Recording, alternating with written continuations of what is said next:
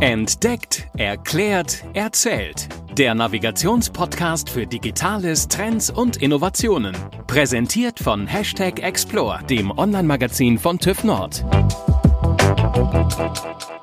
Digitales Arbeiten, noch dazu von zu Hause, ist für viele plötzlich die neue Realität geworden.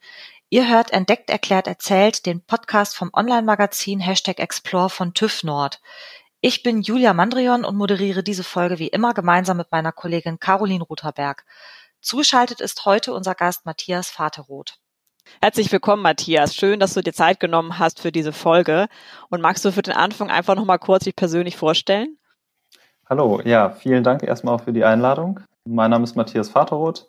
Ich bin seit 2017 bei TÜV Nord, habe dort im Innovationsmanagement angefangen das kommt so ein bisschen von meinem Hintergrund. Ich habe in Aachen Wirtschafts- und Ingenieurwesen Maschinenbau studiert und habe dann anschließend am Fraunhofer im Bereich Technologie und Innovationsmanagement gearbeitet.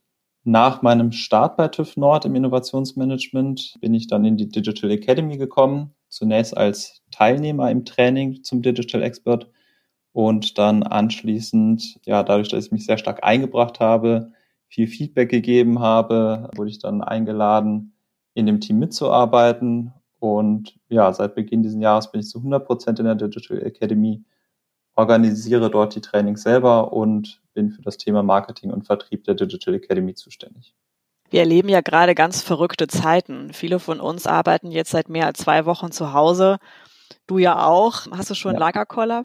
Ach, bisher zum Glück noch nicht. Ich merke schon, dass das was anderes ist, von zu Hause aus zu arbeiten komplett. Ich bewundere die Menschen, die halt eben wirklich eine Familie zu Hause haben. Ich bekomme das mit bei unseren Digital Experts, gerade mit kleinen Kindern. Da ist deutlich schwieriger, denen zu vermitteln, warum diese Situation so ist und warum man jetzt zu Hause hocken muss.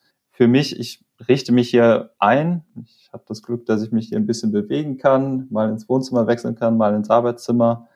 Und ansonsten mit Sport und kleineren Projekten, die vorher so ein bisschen liegen geblieben sind, bekomme ich doch ganz gute Abwechslung hin. Also zum Glück noch kein Lagerkoller. Aber wir warten mal ab. Das dauert ja noch ein bisschen an, jetzt die Zeit wahrscheinlich. Wir sprechen uns nochmal in zwei Wochen. Hast du das Gefühl, dass du dich jetzt nochmal anders organisieren musst im Homeoffice als ganz klassisch im Büro? Also am Ende des Tages ist der Tagesablauf für mich gar nicht so essentiell anders als vorher. Also auch als ich noch ins Büro gefahren bin, hatten wir uns morgens im Team zusammengesetzt und den Tag geplant und geschaut, was ansteht. Das machen wir jetzt halt eben virtuell und dann anschließend arbeitet man an seinen Projekten, an seinen Aufgaben. Das läuft eigentlich wie zuvor auch, nur dass man jetzt halt eben alles online und alles virtuell digital macht und nicht mehr in Präsenz, wie man doch vorher vieles in Präsenz gemacht hat. Das heißt, der Alltag selbst, so vom Ablauf her, hat sich nicht so krass geändert, nur halt eben, wie man das macht. Und nicht das Was, sondern wie. Du hast ja gerade in deiner Vorstellungsrunde erzählt, du bist in der Digital Academy, vielleicht ganz kurz für unsere Hörerinnen und Hörer. Wir haben auch schon mal eine Folge zur Digital Academy gemacht, wo es praktisch darum geht, wie kann ich eben digitale Transformationen im Unternehmen erschaffen und wie schaffe ich es eben auch, meine Mitarbeiter dazu zu ertüchtigen. Und du sagtest es ja gerade, normalerweise ist eben ein Großteil eurer Arbeit ja auch mit Präsenz verbunden. Das heißt, ihr trefft euch, ihr habt gerade wieder eine Runde mit aktuellen Digital Experts, die ausgebildet werden. Und jetzt kam ja Corona und Co. dazwischen. Das heißt, Dinge wie eben gemeinsam vor Ort in Gruppen arbeiten, präsentieren, ja. kann nicht stattfinden. Wie geht ihr mit dieser Situation um? Ja, also wir sind jetzt gerade eigentlich mittendrin im Training. Das Training geht ja über sechs Wochen und zu Beginn der dritten Woche war uns dann ganz klar, okay, wir können das so nicht mehr fortsetzen ähm, und haben dann innerhalb von zwei Tagen komplett umgeschaltet von Präsenztraining in Online-Training. Im Endeffekt würde ich sagen, nutzen wir die Gunst der Stunde, online zu gehen. Das Ziel von uns war eh, das Digital Expert Training mehr Richtung Online-Schulung weiterzuentwickeln. Wir haben bewusst uns für ein Präsenztraining bisher entschieden, muss man dazu sagen, weil uns das Thema Netzwerken und die Leute rausholen aus dem Arbeitsalltag extrem wichtig ist. Es geht ja bei dem Thema digitale Transformation jetzt nicht einfach nur darum, neue digitale Tools einzuführen, sondern vor allem um Kulturwandel, also Veränderung des Mindsets und sich dem Ganzen zu öffnen. Jetzt durch diese Situation, dass alle von zu Hause aus arbeiten, äh, haben wir das auf jeden Fall weiterhin mit der ähm, aus der Arbeitsumgebung rausholen die Leute. Was Sinne des Wortes, ne? Im wahrsten Sinne des Wortes, genau.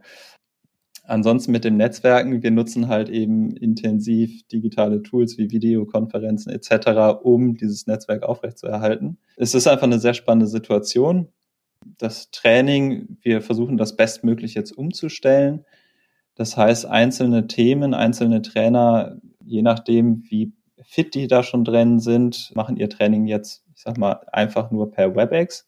Andere, gerade wir selbst, versuchen unsere Trainings aber dementsprechend schon weiterzuentwickeln. Das heißt, dass man die digitalen Möglichkeiten ausnutzt und schon ein bisschen Inhalte vorher den Teilnehmenden gibt und dann in den Trainings selbst halt eben schaut, dass man ja im Rahmen der digitalen Tools das möglichst optimal gestaltet ich sag mal, acht Stunden Training vor WebEx, das ist dann doch sehr hm. anstrengend. Da muss man schauen, dass man ein bisschen mehr Abwechslung da reinbringt. Der zweite Punkt, die Teilnehmenden arbeiten ja auch an Projekten und da haben wir jetzt die Projekte erstmal spontan auf Hold gesetzt und gesagt, okay, das ja, Wohlergehen des Unternehmens steht jetzt quasi im Vordergrund und unsere Zielsetzung ist es, das ganze Unternehmen und die Mitarbeitenden möglichst gut zu unterstützen in dieser Zeit. Das Thema digitales Arbeiten, viele arbeiten jetzt von zu Hause, ist für viele neu. Da haben wir zum Beispiel eine Landingpage kreiert, die alle Informationen rund um digitales Arbeiten bereitstellt. Wir unterstützen einzelne Einheiten mit kleinen Schulungen zu, wie arbeite ich digital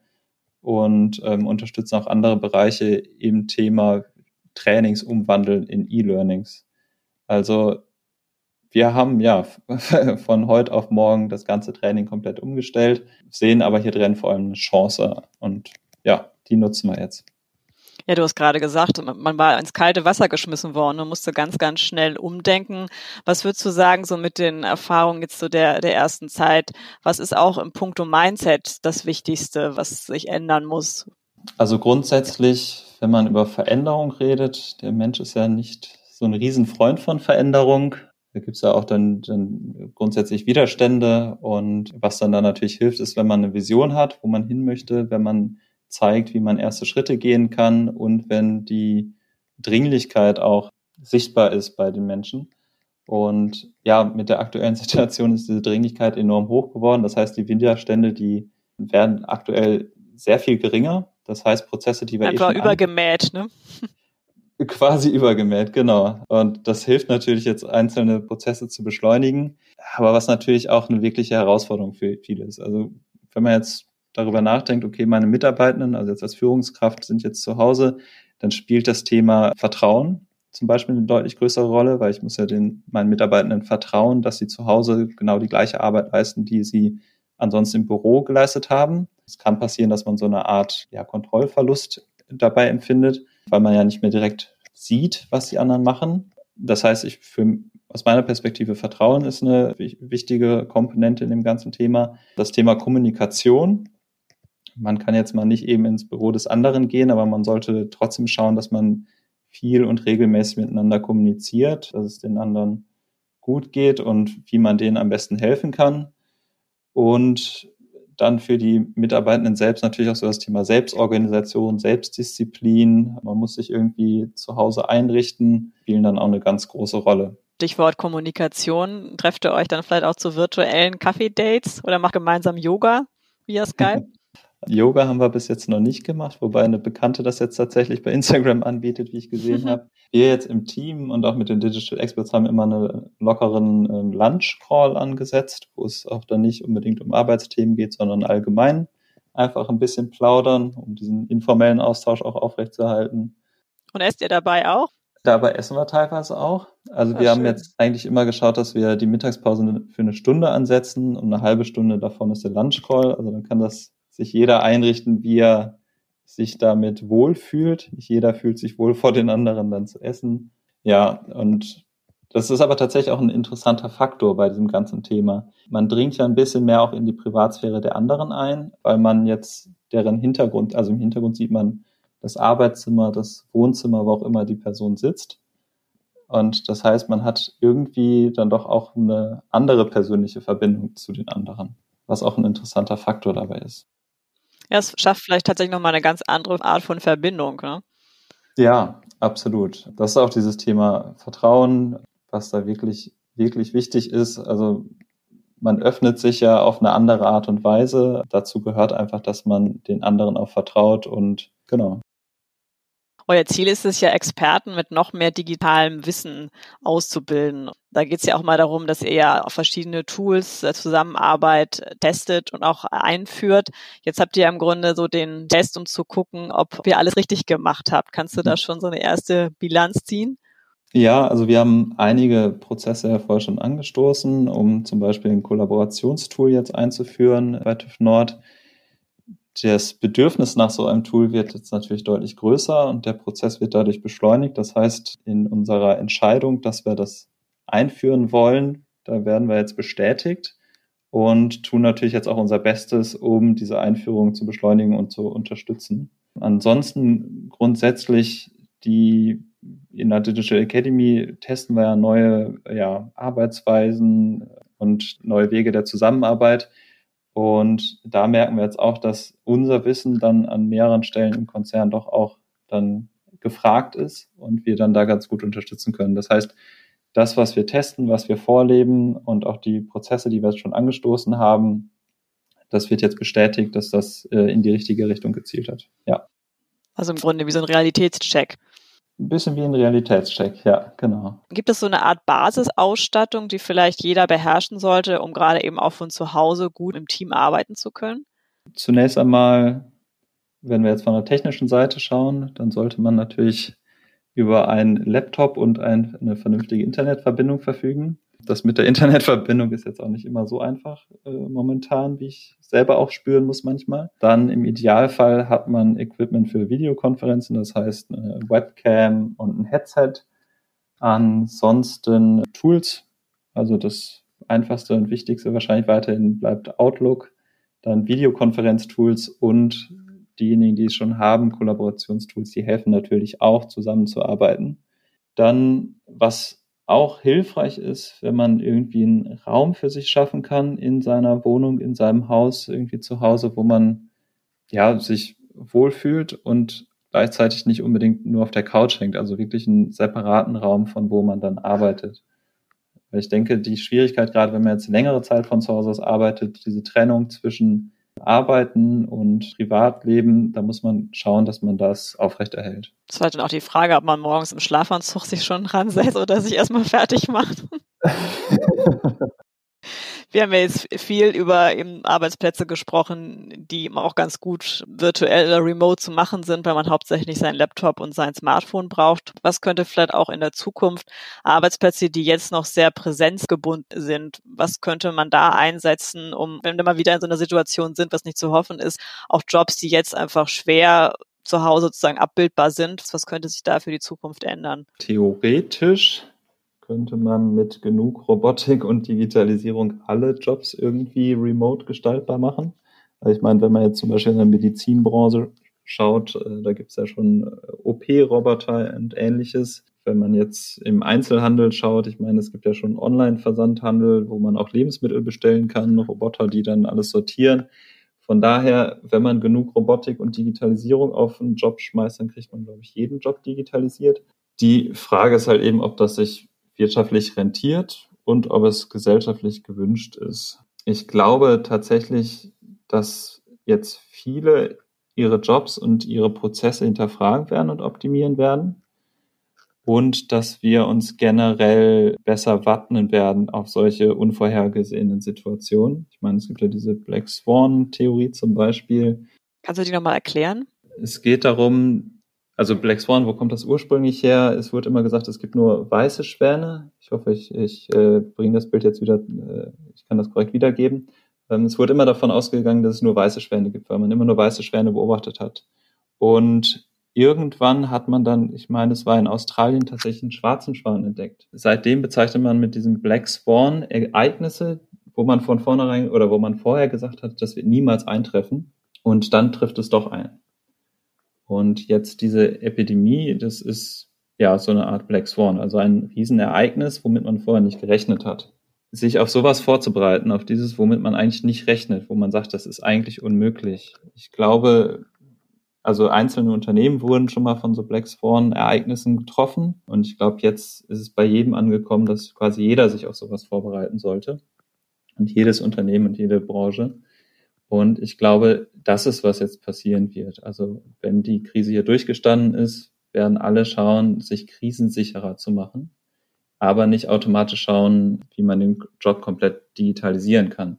Also zum Beispiel werde ich nach der Krise auch gerne wieder zu einem menschlichen Friseur gehen und möchte dann nicht unbedingt von einem Roboter die Haare geschnitten bekommen. Auch wenn es wahrscheinlich theoretisch möglich wäre, wie gesagt, mit genug Robotik und Digitalisierung, dass ein Roboter mir die Haare schneidet. Deswegen, es wird ein Umdenken geben oder es gibt gerade ein Umdenken in, wie kann ich meinen Job besser machen mit digitalen Tools, wo sich viele vorher noch ein bisschen äh, vor, ja, ängstlich vielleicht da drauf geschaut haben. Da wird sich dann einiges tun. Und was ich glaube, wo es tatsächlich oder hoffentlich zur Umwälzung kommen wird, ist im Bereich der Bildung. Ich glaube, gerade da wird man jetzt extrem sehen, was es doch für Möglichkeiten gibt, die Bildung weiterzuentwickeln mit den ganzen digitalen Möglichkeiten. Und das ist jetzt nicht der Fehler von Einzelnen oder so, dass, dass äh, Lehrer sich da noch nicht getraut haben oder quergestellt haben, sondern das ganze System ist, glaube ich, jetzt extrem gefordert und ich glaube, gerade da wird es dann aber Veränderungen doch geben. Ja, ich glaube, dass wir in fünf Jahren, wenn wir auf die Zeit zurückblicken, eine ganz schön große Lernkurve gemacht haben und ja. ähm, wer weiß, also in vielerlei Hinsicht, glaube ich, wird es uns auch wirklich weiterbringen. Ja. Wir sprechen uns also nochmal in fünf Jahren und gucken nochmal drauf, was da tatsächlich für uns auch Gutes diese Krise mitgebracht hat. Ja. ja. für den Moment vielen Dank, Matthias. Jetzt kommen wir nochmal zu unserer ultimativen Kurzfragerunde. Ich hoffe, du bist bereit. Bist du eine Eule oder eine Lerche? Ich bin eine Eule und ich habe gerade schon Schulen angesprochen. Ich bin Befürworter, dass Schulen später anfangen. Kaffee oder Tee? Kaffee. Hast du ein Vorbild? Und wenn ja, wer? Nicht wirklich Vorbild. Ich sagt, lieber Inspiration. Das ist einmal aus dem angelsächsischen Raum Gary Vaynerchuk, also im Thema Social Media, Social Media Marketing, Simon Sinek. Und dann noch ein persönliches Vorbild ist tatsächlich mein ehemaliger Hiwi, also meine ehemalige studentische Hilfskraft, Jakob Hornbach, der gerade in Uganda die Mobilität revolutioniert mit Boda-Werk und das ganze, die ganzen Kleinmotorräder dort elektrifiziert. Was ich mhm. extrem spannend finde und sehr verfolge. Ja, wir haben über das Homeoffice eben gesprochen. Wie findet man dich da vor? Einfach mit dem Laptop auf den Knien auf dem Sofa abhängen oder hast du dir alles schick mit Tastatur, drei Monitoren aus dem Büro wie ein Zweitbüro hergerichtet?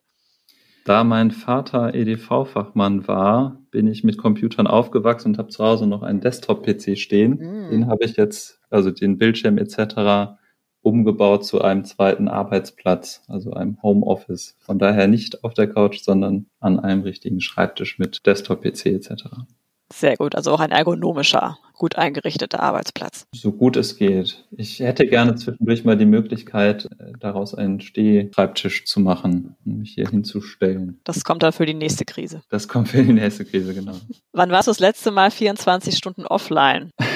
Das ist eine sehr gute Frage. Vollständig, richtig, radikal offline für 24 Stunden, das ist wahrscheinlich schon Jahre her. Quasi offline bin ich meistens im Urlaub oder wenn ich irgendwie auf Wochenendtrips mit Freunden oder Familie bin. Da nutze ich dein Handy meistens nur für Fotos und ein, zwei WhatsApp-Nachrichten schreiben. Aber richtig 100% offline könnte ich jetzt nicht sagen. Ja, danke Matthias und Caroline für dieses Gespräch über digitales Arbeiten. Wir haben heute gelernt, dass digitales Arbeiten speziell auch von zu Hause aus dem Homeoffice für alle Seiten viel abverlangt. Führungskräfte brauchen Vertrauen, Mitarbeitende sehen sich einem Veränderungsprozess gegenüber, Selbstorganisation, Struktur, Kommunikation sowie der Umgang mit Tools können allen Seiten helfen, diese neue Situation zu meistern. Vielen Dank noch einmal an dich, Matthias, dass du dir heute die Zeit genommen hast. Wie können unsere Hörerinnen und Hörer dich erreichen? Mich erreicht man eigentlich am besten einfach über LinkedIn. Das geben wir auch noch einmal in unsere Shownotes rein, deine LinkedIn-Adresse. Das war's auch schon wieder für heute. Wenn euch die Folge gefallen hat, liebe Hörerinnen und Hörer, gebt uns gerne eine 5-Sterne-Bewertung. Abonniert den Podcast, sehr wichtig, dann verpasst ihr demnächst auch keine Folge mehr. Schreibt uns, was ihr von der Folge haltet und hört natürlich beim nächsten Mal auch wieder rein. Vielen Dank, bis bald. Das war Entdeckt, Erklärt, Erzählt. Der Navigationspodcast für Digitales, Trends und Innovationen. Präsentiert von Hashtag Explore, dem Online-Magazin von TÜV Nord.